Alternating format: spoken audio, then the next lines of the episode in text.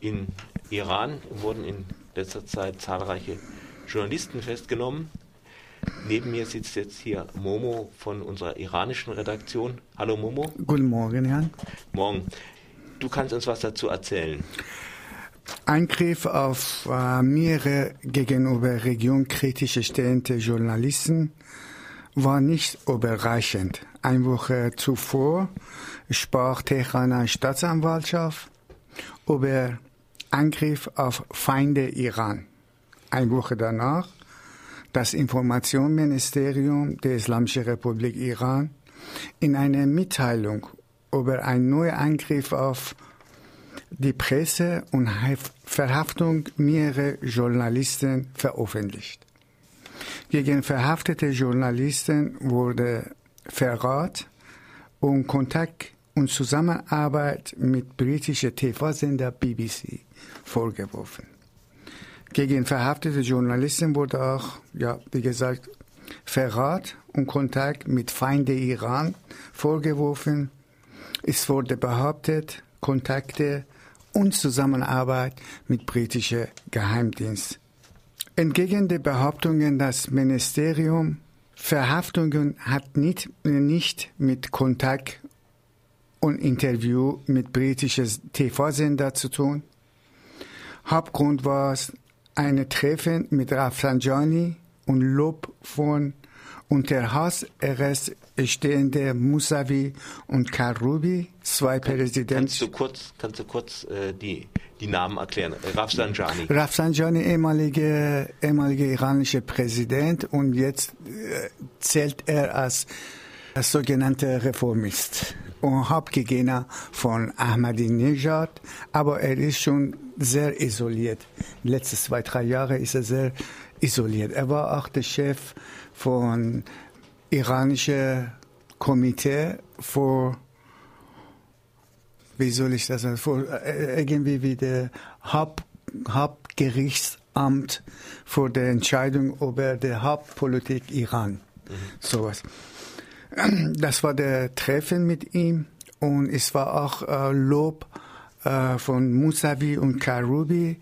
Diese zwei Personen waren die Präsidentschaftskandidaten bei den letzten Wahlen und seither stehen sie unter Hausarrest. Ankündigung, das Ministerium zum 34.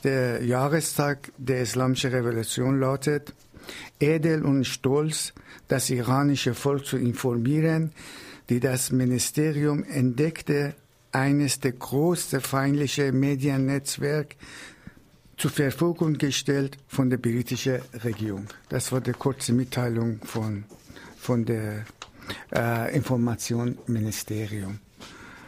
Alle 13 verhaftete Journalisten haben in ihre Veröffentlichungen über Wirtschaftsmisere Iran, über Wirtschaftsaktionen, politische Isolation Iran und, die, und wie die iranische Volk darüber denkt, geschrieben.